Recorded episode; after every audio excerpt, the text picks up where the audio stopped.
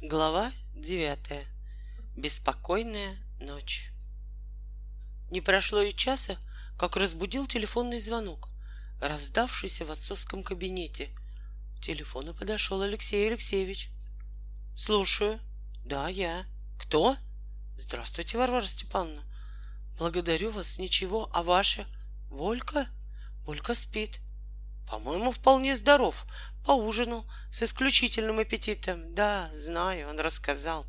Сам удивляюсь. Да, пожалуй, другим не объяснишь. Конечно, пусть лучше отдохнет несколько времени, если вы не возражаете. Благодарю вас за внимание. Будьте здоровы. Тебе привет от Варвары Степановны, сказал Алексей Алексеевич жене.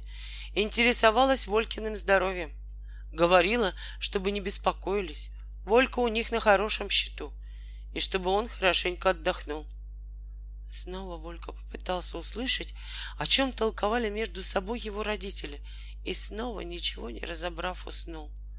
Но и на этот раз ему удалось поспать не больше четверти часа. Опять помешал телефон.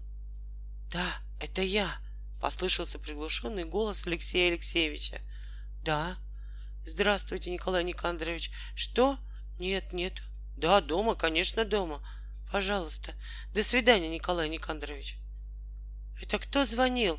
Донесся из кухни голос Волькиной мамы. Отец Жени Богорада. Волнуется, что Женя до сих пор не вернулся домой. Спрашивал, не у нас ли он и дома ли Волька. Мои годы, мешалась в разговор бабушка, так поздно возвращались домой только гусары. Но чтобы ребенок... Через полчаса телефонный звонок в третий раз за эту беспокойную ночь прервал сон Вольки Костылькова. На этот раз звонила Татьяна Ивановна, мать Жени Богорада. Женя все еще не вернулся домой. Она просила узнать о нем у Вольки. «Волька!» — приоткрыл Алексей Алексеевич дверь. Татьяна Ивановна спрашивает, когда ты в последний раз видел Женю? Вечером в кино. А после кино? После кино я его не видел. А он тебе не говорил, куда он собирается пойти после кино? Нет. Долго, очень долго ждал Волька, когда прекратятся, наконец, разговоры старших о пропавшем Жене. Сам-то он нисколько не волновался. Он подозревал, что Женя на радостях махнул в парк культуры, в цирк. Да так и не дождавшись, третий раз заснул. На сей раз окончательно. Вскоре в углу раздался тихий всплеск. Потом послышались шлепающие шаги. На полу появлялись и быстро высыхали следы чьих-то невидимых мокрых ног. Кто-то, напевая себе под нос заунывную протяжную восточную мелодию, незримо расхаживал по комнате. Следы мокрых ног направились к столу, на котором озабоченно тикал будильник. Раздалось чье-то восхищенное чмоканье.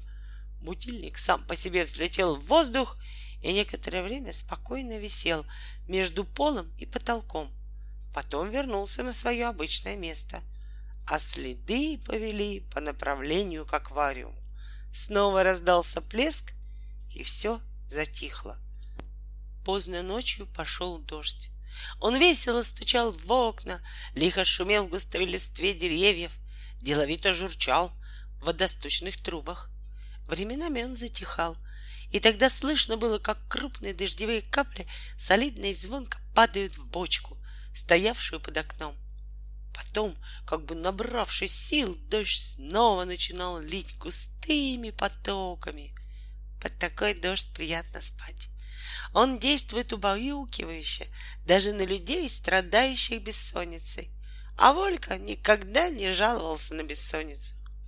К утру когда небо почти прояснилось от туч, кто-то несколько раз осторожно тронул за плечо нашего крепко спавшего героя. Но Волька не проснулся.